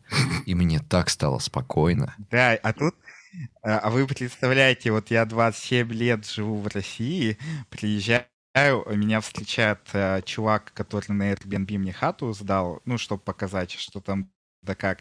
И такой вот мы к этой двери подходим, ну, я думаю, ну, это может какая-то там, не знаю, дверь, ну, я не мог поверить, что это дверь в квартиру. Я такой думаю, блин, а где вход-то в квартиру настоящий? И такой смотрю и понимаю, что нет настоящего входа. Я понимаю, что... Ну, Слушайте, смотрю, это на самом деле... так же. Вот. Ну, Больше менталочка, потому что да. прямо сейчас у нас квартиры не грабят. То есть я, типа, я свою тачку оставляю в центре города, там, а, я открытую. Сейчас, сейчас расскажу, как... Никто ничего не берет. Да, да, сейчас расскажу а, где-то лет пять назад, когда вот на своей первой работе где-то там месяцев семь отработал, а, было лето, а, я жил а, на втором этаже, и такой, короче, я открыл балкон и думаю такой, и поехал на корпоратив, короче. Открыл балкон, думаю, ну, чтобы э, это лето было, чтобы я пришел, прохладно в квартире был. Вот, мы поехали, поехал я на корпоратив, мы там пиваса попили, где-то до часов двух. А там International по доте шел. Я поехал в кинотеатр International, короче, по доте смотреть. Вот. А, такое сижу там в кинотеатре, залипаю уже. Ну, мне уже спать сильно захотелось. Вот, вызвал такси, еду домой. Ну, я как бы не то, что пьяный был, я уже такой утомленный больше был. А, приехали, я такой поднимаюсь, дверь открываю, а мне вор, короче, фонарем в лицо светит. И я такой стою и такой, а я не знаю, что мне делать, короче. Я... То ли мне за ним бежать, то ли мне от него бежать, то ли мне заорать. И стою, а он, короче, с балкона прыгнул. И я вот так стоял, не знаю, минут 20, наверное, в прихожей такой, а у меня был MacBook Air в кредит. Вот, захожу такой, думаю, ну, как бы все, плавал мой MacBook Air, вот. А, Короче, спать я там не стал оставаться, уехал к тете спать. Вот, на следующий день собственнику квартиры позвонил, говорит, типа, я там жить не буду, меня там пытались ограбить. Он такой, типа, ладно, окей. Я, я полицию вызвал, они там все этой темой черной заморали для отпечатков. Вот, я поехал прибираться, и пока ехал, я зашел, короче, купил еще один MacBook в кредит.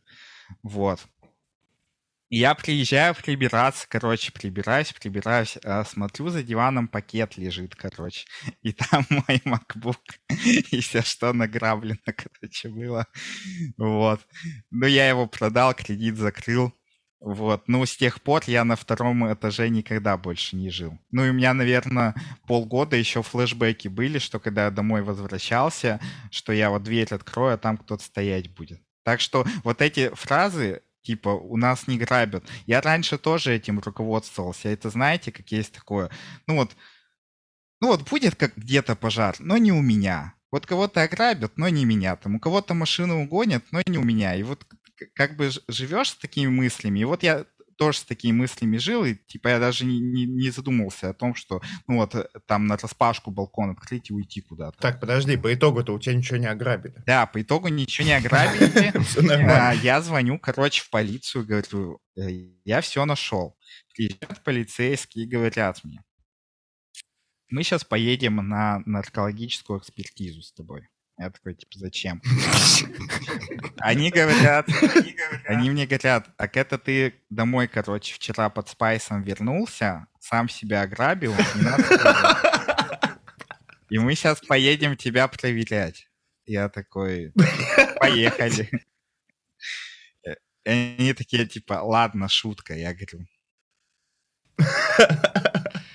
Нормально. Ну, слушай, вообще, ради уж честности, я в точности такую же историю читал от э, чувака, который переехал жить в Новую Зеландию из Украины. И то, тоже так же пришел домой пьяненький. Не помню, что там встретил он его или нет, но MacBook у него, в общем, украли. И он тоже подал в полицию, и они такие, ну, поищем, поищем. Вот в итоге, в общем, ничего не искали. И он стал искать свой ноутбук на барахолках местных и нашел, знаешь, по всем этим вот там а, а, двух э, ножек нет, ну, эти поставочки такие черненькие, там царапины, он такой, ну, это мой сто пудов. И назначил встречу на покупку. Ему сказали, да, давай, приходи. А он сразу в полицию написал, вот, будет встреча там-то, там-то. И полиция приехала, скрутила его, MacBook вернули.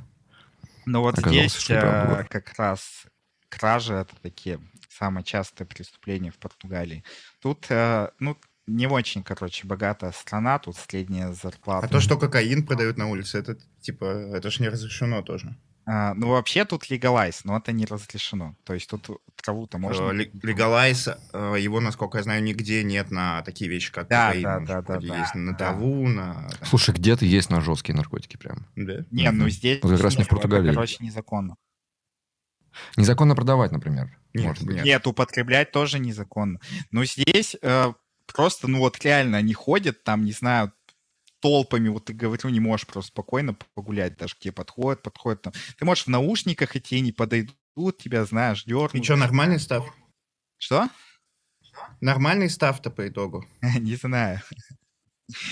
Ну, и был я в клубе, короче, э, в прошлые выходные, вот, мы там куртки не смогли сдать, э, куртки положили там на такую стоечку.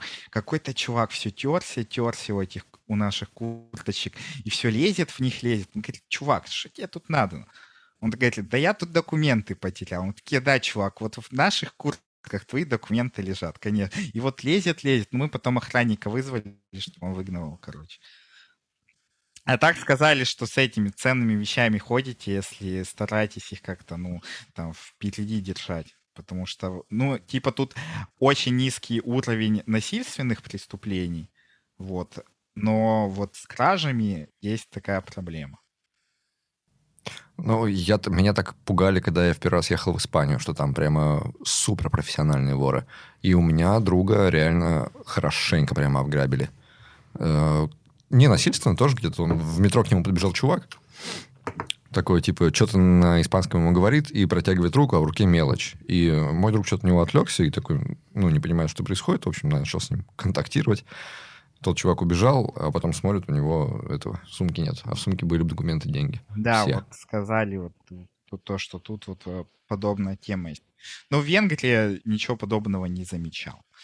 Вот. В Венгрии, что еще круто, э, там вот приходишь в рестораны, в бары, в клубы, там все такие вообще на позитиве.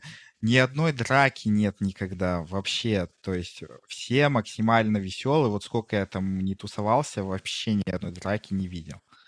Даже каких-то зачатков драки не видел. Не то, что там настоящие драки. В этом плане, конечно, поспокойнее, чем в России. Знаешь, в чем прикол э, нашей безопасности, например, того, как я вот э, жил еще в своем городе в юности?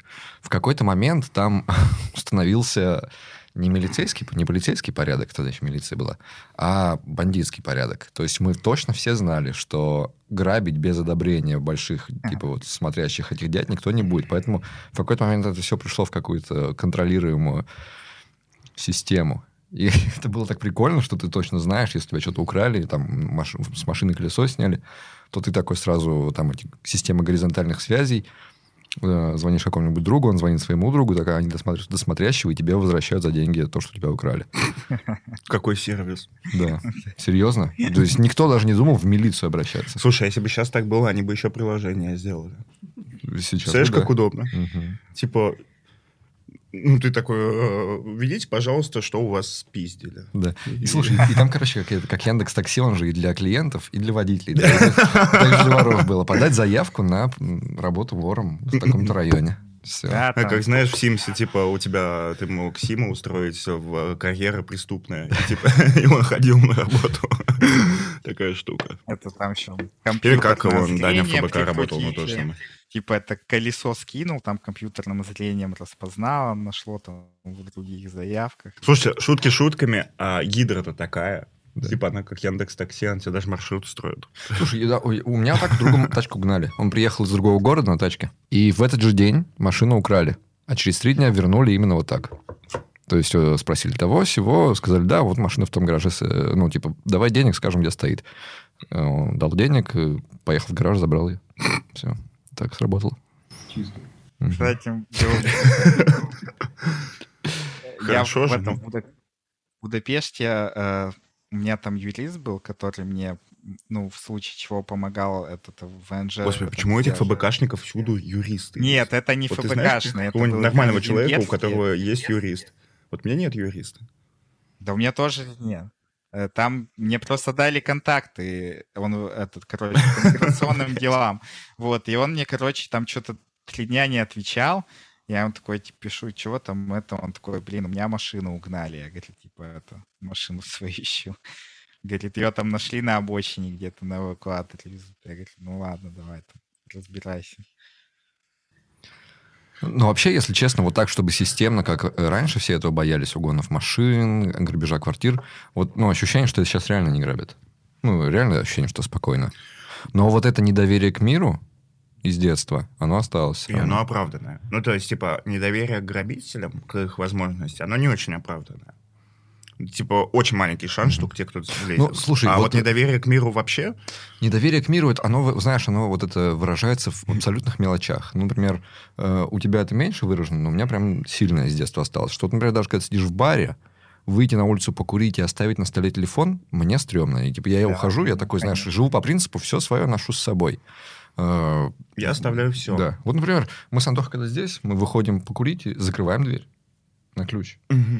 Ну, потому что мало кто зайдет. Тут, фотик, так вы же выход контролируете, ослы. Я говорю вот про это психологическое недоверие к миру, когда ты знаешь, что чуть что отвернись, это, короче, тебе это сразу реально ментальность, подложат. а не, а, не прагматизм. Просто у меня родители вообще никогда не закрывали дом, например. Mm-hmm. Вообще никогда. И один раз за всю жизнь что произошло? Какой-то пьяный долбоеб пришел и улегся спать у них в коридоре. Чисто батя встает ночью, mm. это я, там просто мужик спит. Он такой, блядь, ты охуел, ты охуел, уходи отсюда. А тот начал орать, что типа, какого хера я останусь здесь, мне негде спать. В итоге вышвырнул. Ну, mm то есть, и ни разу не ограбили. Я ни, никогда не запирал тачку, я могу оставлять ее заведенную на улице, но у меня один раз ноутбук так спиздили. Тоже один раз за жизнь. Это был старый ненужный ноутбук, а тачка тогда была четверка. Какой долбоеб пошел грабить четверку, я не знаю, но типа... Знаешь, что, в чем еще прямо это очень бросается в глаза? Когда ты в Европе на пляже, а, ты, допустим, на пляже с женой, у вас сумка с кучей вещей, там же кошелек, деньги, телефоны, техника, все, да, да, да, и да, надо да. пойти купаться. И типа люди начинают, наши люди начинают думать, пойдем по очереди купаться, потому что один должен сидеть это все сторожить. А потом ты смотришь, как люди вокруг, они просто встают и уходят, у них все валяется. Э, не факт, что это прагматичный, не знаю, какой прагматичный способ, все время сторожить свое или оставлять вот так вот и страдать от того, что тебе могут что-то украсть когда-нибудь раз в жизни, да? Но вот это ментальное доверие к миру, да, Оно на самом деле, мне кажется, все так и должно быть. Все правильно. Вот. Не, конечно, можно квартирку не закрывать вообще всю жизнь. И шанс, что кто-то рандомно ручку дернет и там открыто будет, этот чувак вор будет, она крайне низкая. Но, э, скажем так, а зачем рисковать? Какой в этом смысл? Вот, кстати, был Вопрос, чем момент. рискуешь? Ну и это, да. А, у тебя же трейдов. Ты либо идешь на риск и при этом живешь э, как открытый чувак, который типа не постоянно не ждешь, что его пнут. Либо ты не идешь на риск и ждешь постоянно, ждешь, ну, то есть ты веришь в то, что произойдет что-то плохое. Так неприятно думать. Вообще у меня с пляжем европейским другая история. Там просто красивые женщины с голыми сиськами, и, и никто на них не смотрит. Типа это э, норма, и ты такой, блядь, это так что, просто все было. Потому что и некрасивые тоже. Есть Но такой момент. Еще вот почему для меня загадочно это их доверие к миру. Потому что у них, в принципе, дохера причин не доверять-то, потому что, ну, там, там воруют реально. Вот, ну, в Барселоне дохера воруют. Угу. И люди реально ходят по пляжам и шмонают. Там много мигрантов, вот эти ходят, которые траву толкают, массаж предлагают, там ходят коврами торгуют, их там дохерища. И они сто пудов, ну, говорят об этом, что постоянно там, вот там украли, здесь украли. Но люди такие, не думают почему-то, что с этим это можно предотвратить осторожностью. Они такие, да окей. Ну и главное, и что у тебя на пляже украдут? Вот что? Ну, кошелек, телефон. Телефон, Ну, да. ты сколько с собой денег берешь на пляж? Телефон, да, неудобно. Но если ты там живешь, угу. ну, типа, если у меня в Иванове кто-то спиздит телефон, спиздил бы до того, как у нас цены на них взлетели, ну, ну блин, хуй с ним, ну, сколько он там стоит? То есть дум, дум, думаешь из-за этого, из-за того, что не жалко просто? Да, да, ну, то есть у тебя жизнь не рушится от этого. А если ты туда приехал, угу. и у тебя паспорт, там, виза и вся хуйня с собой, естественно, типа, ну, клинический идиотизм подвергать это опасности, потому что окажется в полной жопе, если тебя это спиздят. Как я, я не запираю дом, типа, когда я в нем. Угу. Когда я ухожу в бар на ночь, например, и там остается моя жена и дети, я его запираю. А я знаешь, какой мыслью запираю дом, когда я дома? А вдруг менты придут? Поможет им твой забор. Ну, типа того, я понимаю, что это тоже иррационально все, но вот такое. Вот сейчас менты придут, я хотя бы... Знаете, кстати, что от них работает? Огромная куча собак, они их боятся. Ну, хер знает. Ну, то есть, к тебе, когда приходят менты, ты можешь э, у них тоже трейдов делать свою работу mm-hmm. или не делать ее. Если ее будут делать неудобно, плохо, они могут просто уйти. Вот э, там, где я прописан, у меня у мамы 20 такс, вот они зайдут и пизда им просто. Пизда. Я вообще максимально недоверчивый. Вот даже один раз э, была такая тема в Новый год. В Новый год я был в круизе по Дунаю. Вот, я утром встал, короче, с самого утра шампанским нажрался. Вот, потом в 7 вечера поперся, короче, бухой уже на круиз, а на круизе алкоголь безлимитный был. Вот, я еще там нажрался, с какими-то тремя перуанками познакомил. Два часа ночи с этого, с этой лодки вывалились. Вот, они говорят, короче, поехали к тебе. Я говорю, ну, поехали. Вот мы ко мне приехали, я их увел в другую комнату, короче, положил на кровать, сам ушел к себе в комнату, где у меня все вещи лежат, и закрылся. Вот, и такой даже так еле спал. Ну, и из, из незнакомых рук э, ничего не пью никогда. Так, подожди, подожди. А. Мне кажется, эта история не про... Это не... Нет никаких, ну, типа, предрассудков, ничего. Ну, ты гей? Нет. Я просто... Я что-то прослушал. Я там прослушал какой-то важный момент, почему он не стал этого Слушай, делать. а может этот зум просто лагнул, и там реально кусок истории вылетел? Да. Нет, потому что не было там куска истории. Вы видели, сколько я выпил там? Что Показывать себя... Но, тем не менее, закрыться ты... А ты бы хоть полежал с ними. Ну, можно было лечь До этого было. Я думал, блин, зачем я их вообще привел? Короче, пойду закроюсь в этой в комнате и спать лягу. Все. Да я пьяный. Прикольно, прикольно. А почему к нам на подкаст приходит лжец? Ну вот он же пиздец. Зачем врешь нам в лицо? То есть ты берешь трех девушек. Трех, не одну, не две. Ведешь их, они говорят, пошли к тебе домой, ты такой, блядь, заебись, посплю. Закроюсь от них еще. Именно так было, кстати. Мне, мне кажется, это вообще это издевательство было приводить его к нам на подкаст сегодня. Да. Ну, ты посмотри, э, мы такие, о, там, протестный чувак, ФБК работал, э, уехал, сбежал из страны, сейчас буду вот что-то такое рассказывать. Да, заебали, а он приходит и вот уже 40 минут чисто флексит своей охуенной жизнью. В Европе не очень, да, наркотики постоянно предлагают. А, перуанки три, круиз, шампанским накидался с самого утра. Маэтом. Здесь, по, здесь пожил, там пожил. Я купил у юриста у моего машину угнали. Купил три бутылки Маэта. Вот. Две с половиной выпил. Потом пошел на круиз. Так у меня же нет, э, у меня же нет жены, детей, там, домашних животных. Вот. У меня же весь инком на меня идет.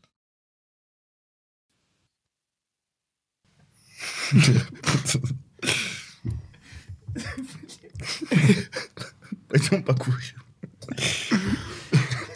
Ну, в Будапеште, кстати, очень круто было. А, вот сейчас расскажу самый жесткий флекс с Будапешта, короче. А, ко мне приезжал, это, ко мне друг с Украины приезжал. Вот. Э, мы с ним пошли в клуб, а там в Будапеште такая улочка есть, где там чисто рестораны, бары, клубы. Вот. И там этот был 14 февраля, короче, праздновалось, и там все забито вообще было. И мы ходим, просто некуда сесть. То есть клубы еще закрыты, и нам надо где-то сесть, а мы не можем. И вот мы в один бар заходим, и нам э, официантка говорит, короче, бери, берете литр водки за 200 евро, э, заходите, я вас посажу. Мы такие, ну окей, заходим. Вот, э, короче, берем, заплатили за водку, и она подходит. Там столик, короче, и за столиком сидит э, дед э, со своей женой. Она, короче, подходит к этому деду и говорит, так вы, короче, покидайте. Ну, она их типа не выгнала, она их вообще посадила во всратое место за барную стойку. А нас, короче, за их стол посадила. И дед еще мне кулачок отбил зачем-то, я не знаю зачем. Вот за 200 евро выгнали, короче, деда в баре. Блин, а нам бы так сейчас. Ну, ну. Деда выгнать за 200 евро. Мы тут все в конце спрашивали вопрос. Я что-то подумал, что было классно его раньше задавать, когда он вообще был вопросом в вакууме. А сейчас он не совсем вопрос в вакууме. Зачем жить? Я живу только ради получения удовольствия. А я получаю удовольствие вообще абсолютно всего. Вот я проснулся, уже плюс удовольствие. Если солнце на улице, плюс 5 еще к удовольствию. Потом сходил в качалку, это вообще плюс тысяч удовольствия. После качалки там растяжечку нормальную сделал, еще плюс кайф. Потом в пятницу сходил в клуб, отдохнул нормально, попил коктейли, еще плюс удовольствие. Вот только ради этого и живу. Вот один раз был такой момент а, в октябре, я что-то перестал удовольствие получать. Меня так напрягло. Вот. Но, слава богу, это длилось всего вроде пару недель. Я так до конца не понял, чем это было связано. Вот. Но потом все вернулось на круги своя. Вот. То есть мне вообще вот в плане... Э, я вот поэтому могу там никакие наркотики не употреблять. Я могу и не пить. То есть потому что мне и так всегда весело. А, всегда весело, всегда кайфую от всего. Вот, от каких-то микровещей. Вот там, не знаю, приду на завтрак, мне там дадут круассан, я его там какой-то шоколадной пастой намажу, откушу и думаю, какой же кайф. Вот. Или там встал, знаете, сходил утром в контрастный душ, вышел, выпил стакан прохладной воды и такой, мега кайф. А вот многие люди, они как-то не ценят вот мелочи, не ценят. То есть и депрессуют постоянно. Вот. И мне всегда хочется таким людям сказать, сходите-ка в качалку. Я был там, братан. Вот. Сходить нормально в качалочку. Ну, нужно быть там часто. Да вот. и часто ходил. Ходить. Для кого, для кого что работает? Ходить Серьезно, для кого что работает? Ну, типа, я, я понимаю это. Слушай, ты уникальный человек. Вот даже потому, что ты рассказал, что ты получал э, кайф от того, что ты ходил в это мрачнейшее, по твоему рассказу, место, я бы там сдох нахер от ужаса.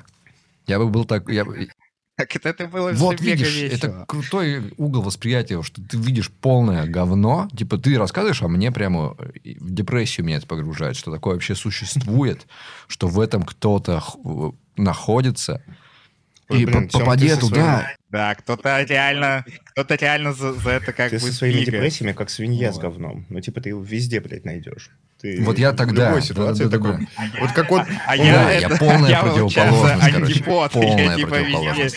А я вот за тебя, я за тебя, если что, получу. Ты, наверное, сейчас ликуешь, что у тебя есть просто, ну, не, непрерывный повод депрессовать. Да, это, кстати, офигенно работает. Для, для, ну, для таких это сейчас настало время таких людей, как я. Потому что раньше на меня смотрели как на идиота, потому что не было причин для депрессии, да. Ну, типа, что ты ноешь? Вот это постоянно. Все же хорошо. А сейчас я такой... И чё? И чё? Кайфуете, ребятки? Да я себе, я себе вообще не позволяю ныть. Я вот вспоминаю, как я, а, когда учился в универе, копал траншеи, там, не знаю, по 9 часов в день влазил все, все волосы в земле, в ушах, в носу, везде земля, и ты так три дня там по 9-10 часов работаешь, вылазишь, и тебе там за эти три дня дают 2000 рублей, вот, э, а сейчас ты там 2000 рублей за полчаса зарабатываешь, понажимав кнопки. Ну, я не могу просто позволить себе на что-то жаловаться. Просто мне как-то стыдно становится не перед другими людьми, мне стыдно становится в первую очередь перед собой, потому что, ну, у меня такая жизнь, о которой я даже не мог мечтать. Вот. У меня все есть. Я флексить могу каждый день. У меня там нет каких-то там долговых огромных обязательств, там, каких-то проблем, там, мама с папой живы-здоровы. Ну, как я себе могу позволить вообще депрессовать? Как? Ну, просто не могу.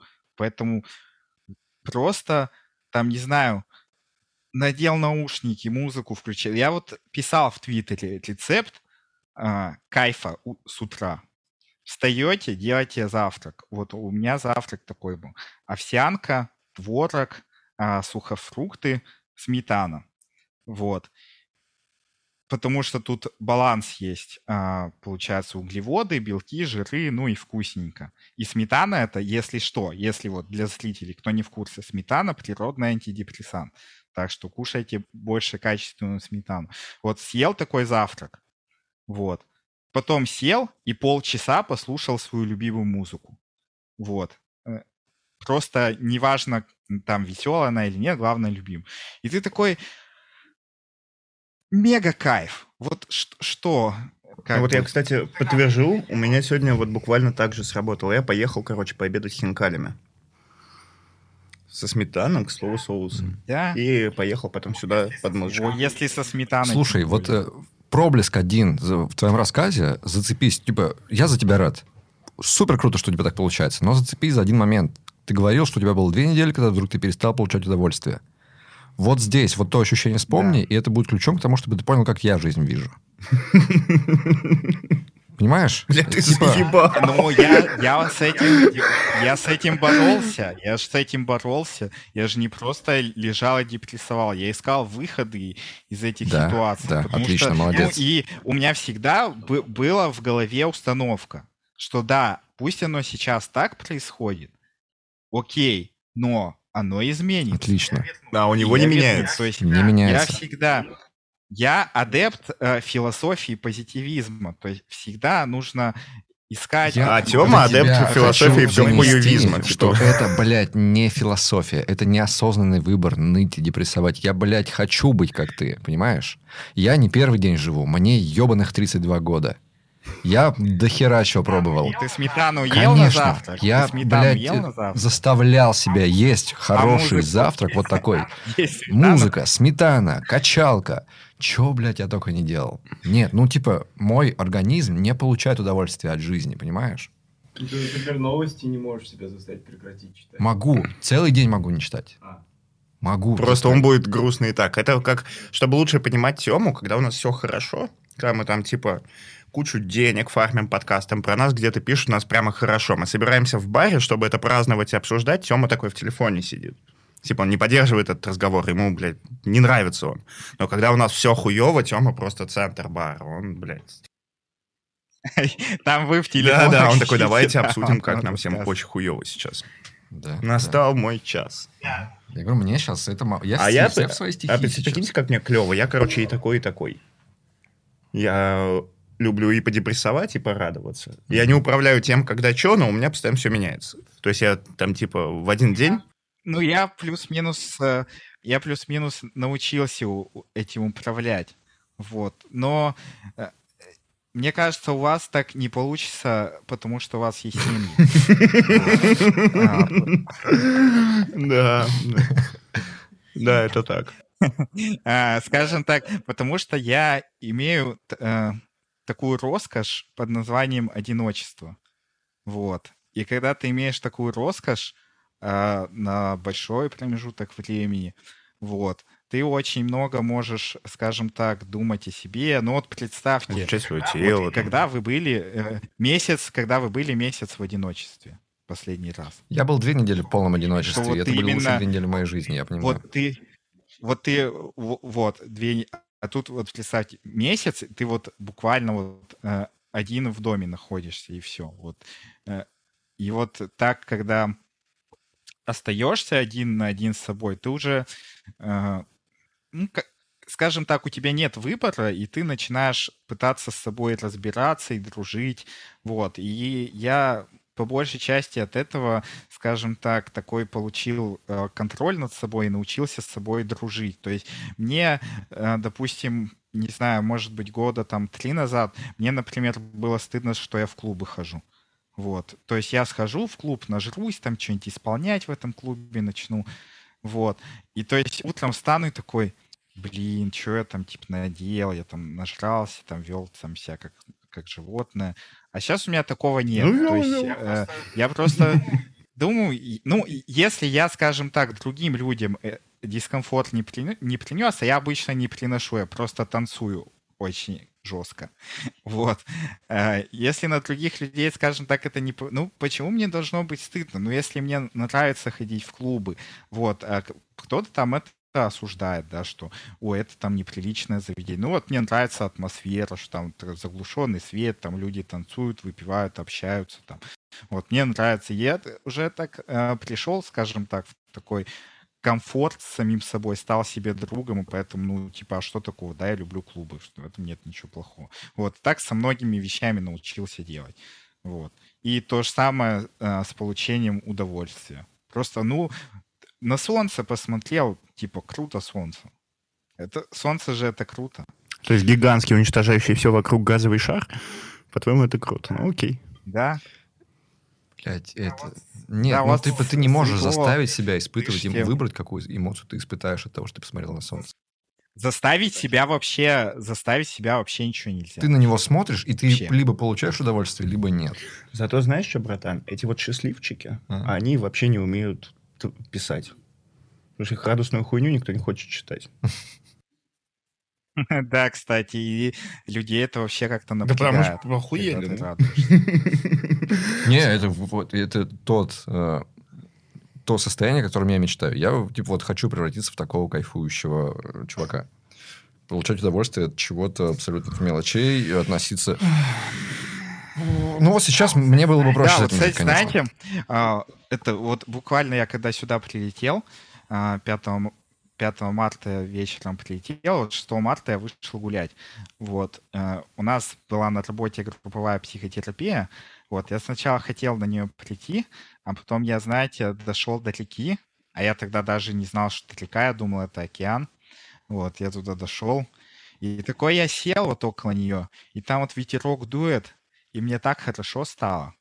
Я думаю, какой же кайф. Вот я сижу, тут ветерок дует. Может, ты по приезду просто прикупил что-то и забыл об этом? Может, я в детстве в чан с чем-то упал. А прикинь, упасть в чан с кокаином и всю жизнь испытывать этот эффект. Да, это вот я упал, видимо, и такой эффект у меня. Ну и, и типа я на самом-то деле большую часть жизни так и жил. Вот, и меня недавно спросили, типа, а за скольки лет ты, типа, такую жизнь ведешь веселую? Я говорю, ты даже и не знаю, даже и знал, что ответить. Вроде всегда такую жизнь не вел. Ну вот. и хорошо, что я могу сказать? Конечно, хорошо, тебе вот, повезло. Э, был вот был момент, да, когда меня на допрос вызвали. Да, было, скажем так, я уже в, в той доле получать удовольствие не мог, но я что делал? Я пошел бегать по лесу. Я бегу по лесу. Вот смотрю, белочка бежит.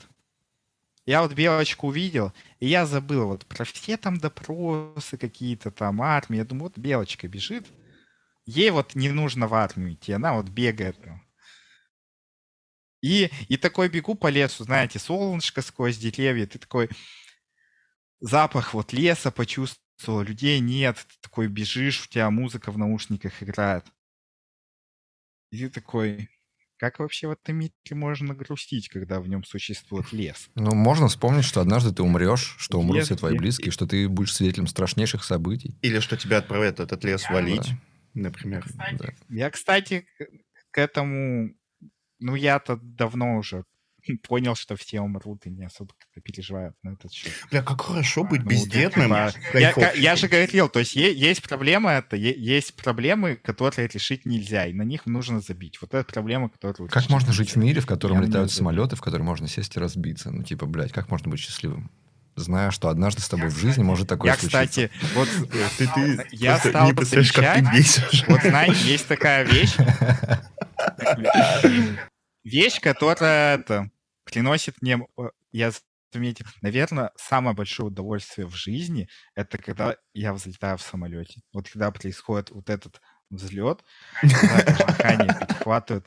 Я в этот момент просто так кайфую. Вот я сюда с пересадкой летел, у меня несколько перелетов было, и я такой, о, сейчас взлетать будем, господи, сейчас такой кайф будет. И вот взлетаешь, я переживаю смерть в этот момент. Вот именно этот момент. Буквально смерть. Ну, то есть реально, серьезно, организм думает, что я умираю. Ну, видишь, ну, видишь, ты...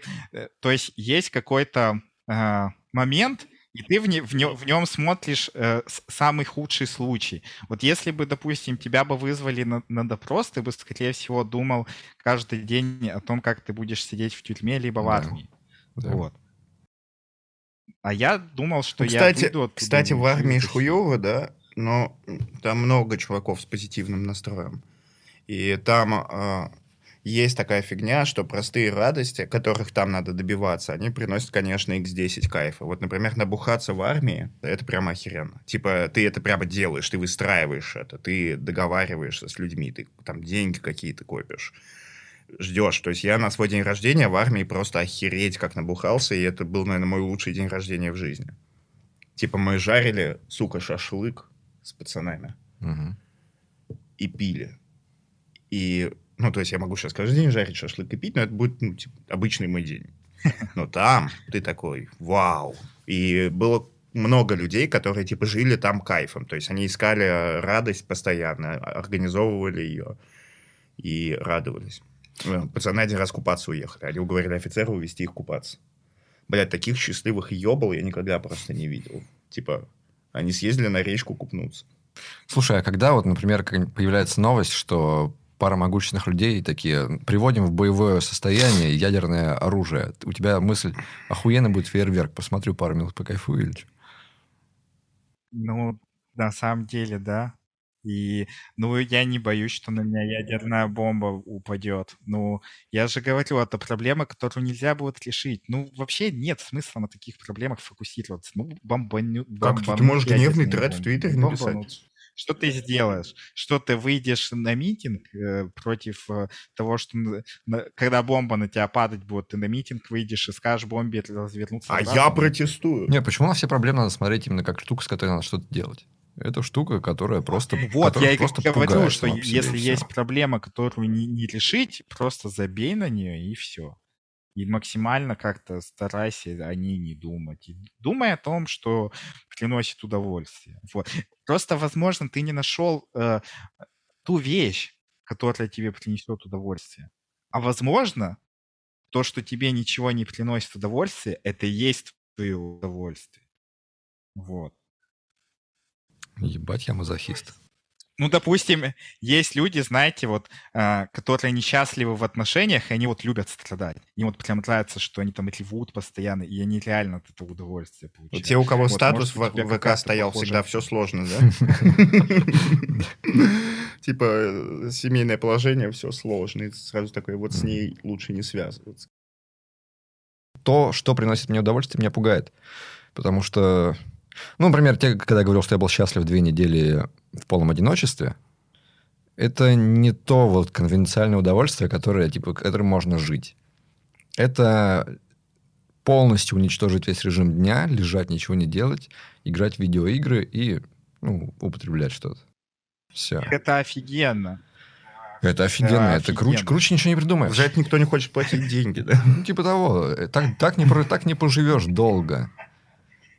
Я бы вот, дайте мне волю, я сопьюсь через три недели. Я с тобой. А я вчера, короче, я вчера просто катастрофически наебенился. Просто настолько с друзьями, что мой друган, короче, который намного меньше и слабее меня, решил, что будет охуенная идея взять меня вот так вот и подкидывать. Угу. Естественно, мы ебнулись. Что мы стали делать после того, как ебнулись? Попробовали еще раз. То есть просто просто страшно наебенился. Мы угостили весь бар там несколько раз и все такое. И вот, и вот, ну, вот я вваливаюсь домой, а Маша не спит, короче. Ой. И этот мой метод борьбы со стрессом, мой метод быть счастливым, ей не очень нравится. Понимаете? И то, что для меня сейчас каждый день отличная идея повторить, потому что, типа, я от этого счастливый. Сделает несчастным ее, а она сделает меня. То есть, ну, типа, блядь, вот, вот так вот. Когда сегодня друзья приезжают, да, а, да, а да, мы не будем бухать. Да, поэтому О чем мы я и говорил, что я всегда учитываю, что другим людям я не должен принести дискомфорт. Потому что если я другим людям принесу дискомфорт, мне будет за это стыдно. Угу. Вот работодатели тоже, они не любят эту херню, когда ты с утра набухался. Или а, когда ты ничего не делаешь, а я типа, ну, я же не хочу работать. У меня есть дела поважнее. То есть один из способов борьбы со стрессом — это кайфовать. Угу. Ну, работаешь не кайф, и типа, ну, где, какая это борьба со стрессом? Как я с ним буду бороться, если меня заставляют работать? У, у меня есть надежда, что я был бы прекрасным кайфовщиком. В тебе есть потенциал. У меня есть большой потенциал. Э, слушай, вырастем, продадим бизнес и так и сделаем. Поверьте мне, я бы вам показал, как Да, приходи ко мне на курсы, приходи ко мне на платные курсы позитив. И чисто он такой, короче, на этих курсах идет, э, телефон с селфи-камерой, идет на улицу, выходит, у этого купил, у этого купил, у этого купил. И такой, типа, и кайфует. Такой, вот, делай так. Просто когда мне говорят, что... Знаешь, люди говорят, что ну невозможно ничего не делать. Ты заскучаешь ну, ты захочешь что-то делать. Я сто процентов. Я никогда и ничего не захочу делать, если у меня будет возможность ничего не делать. Да, я тоже обожаю ничего. Вот знаете, люди есть это. Да, да, вот люди некоторые есть, типа, вот если у тебя отпуск, ты должен да. куда-то ехать. А если ты, типа, отпуск тупо лежал на кровати, они думают, вот это лох, типа, на кровати лежал. Так я обожаю лежать в кровати. Я бы тоже из нее вообще не вставал. Я даже не знаю, что может быть лучше, чем лежать Так на борюсь э, с Машей из-за этого каждый отпуск. Типа, в какой-то момент, ну ты же, понятно, ходишь на пляж, куда ты ездишь там и так далее, в какой-то момент вы просыпаетесь в номере, и ты mm-hmm. такой, бля, я... вы оба чувствуете, что вы хотите весь день лежать в номере. Mm-hmm. Это заебись. Типа смотреть сериал, из мини-бара набрать всего, просто валяться и, и там всякие вещи делать. И вот ты, вы лежите, короче, 6 часов, и она такая, блядь, хуйня. Мы, типа, просираем отпуск. А, типа, мы максимально счастливы. Да, это, да. это то, что мы действительно... Драгоценные часы да, отпуска. Да, они самые лучшие. Я, это у меня Их больше всего со всех отпусков и запомнились дни, когда я, типа, никуда не ходил а просто валялся в кровати. Это офигенно. Я мечтаю о том, чтобы э, VR развился до невероятных масштабов, чтобы меня просто нацепили шлем, подключили ко мне питательные трубки и вот оставили до конца жизни. А так. ты, короче, в этом шлеме, у тебя да. будет VR, и как, как будто ты типа в кровати лежишь. Да.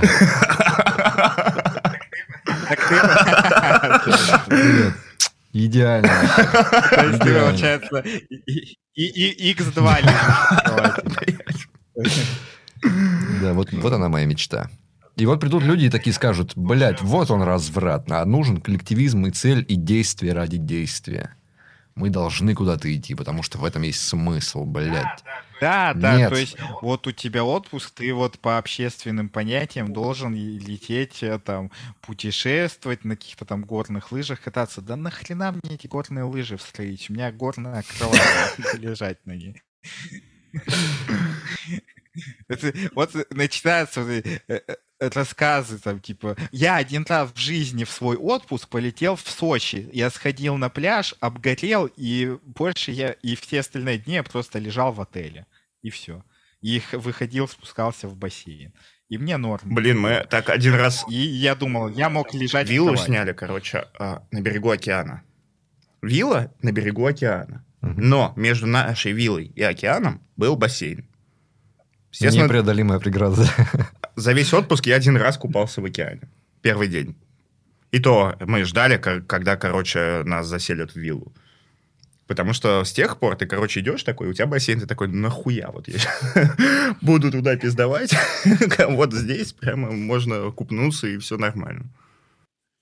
Да, а я даже пошел на уровень выше, и когда мне кто-то говорит что-то вот там про моря, океаны, я просто иду, воду в кране включаю, то же самое.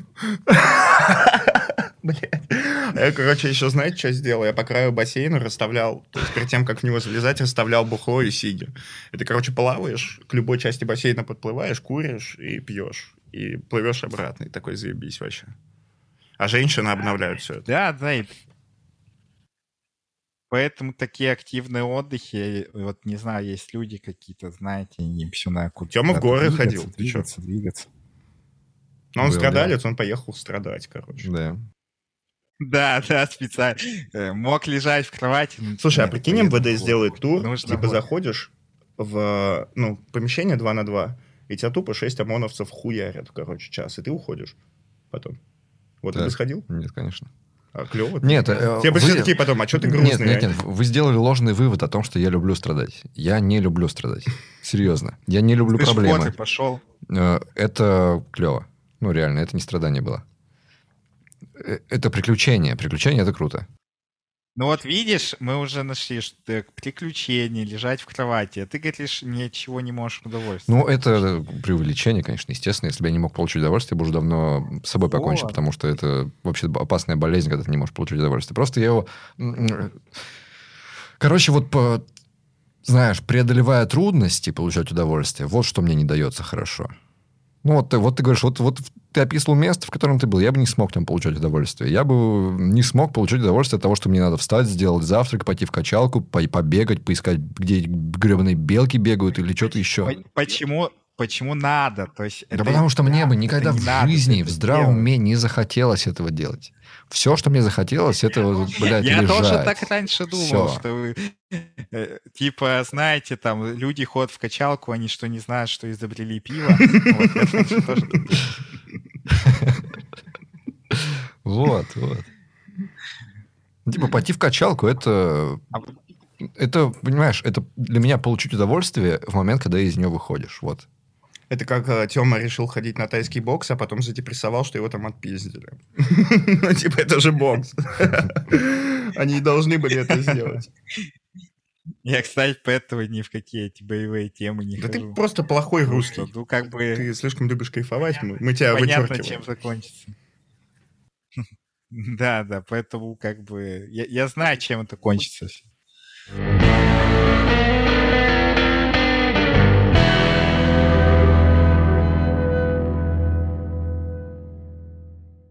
Подождите, а вы стопнули, что? Да. Я хотел привет еще передать.